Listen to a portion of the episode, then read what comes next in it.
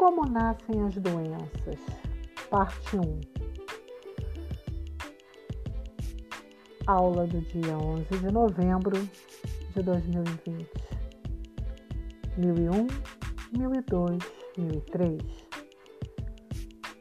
Quando somos concebidos e isso ocorre da união de um gameta feminino com outro masculino, um aparato consistente nos auxilia no bom funcionamento deste sistema humano, preparado para enfrentar o mundo físico no ecossistema que nos receberá.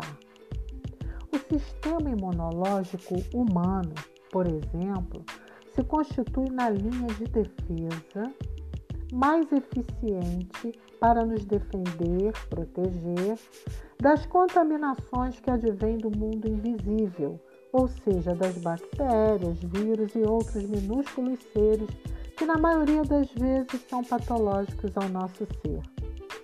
As células do sistema imunológico são muito bem organizadas. Cada tipo de célula age de acordo com a sua função. Algumas delas têm a função de receber ou de enviar mensagens de ataque ou mensagens de inibição outras apresentam o inimigo às células do sistema.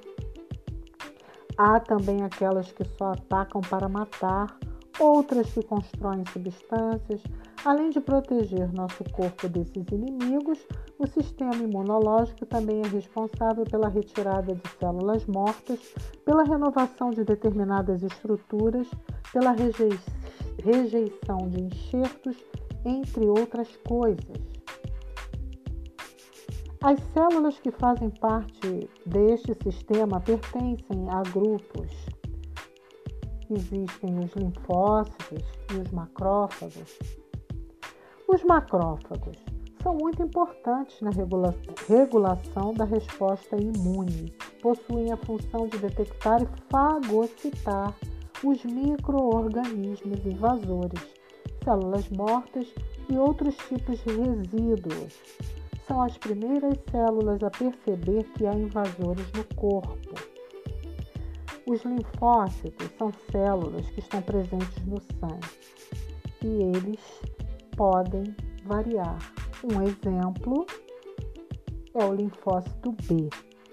Daremos continuação na parte 2, já convidando a todos os alunos a assistirem as aulas de sobre a digestão humana, também intracelular, que será postada para os segundos anos.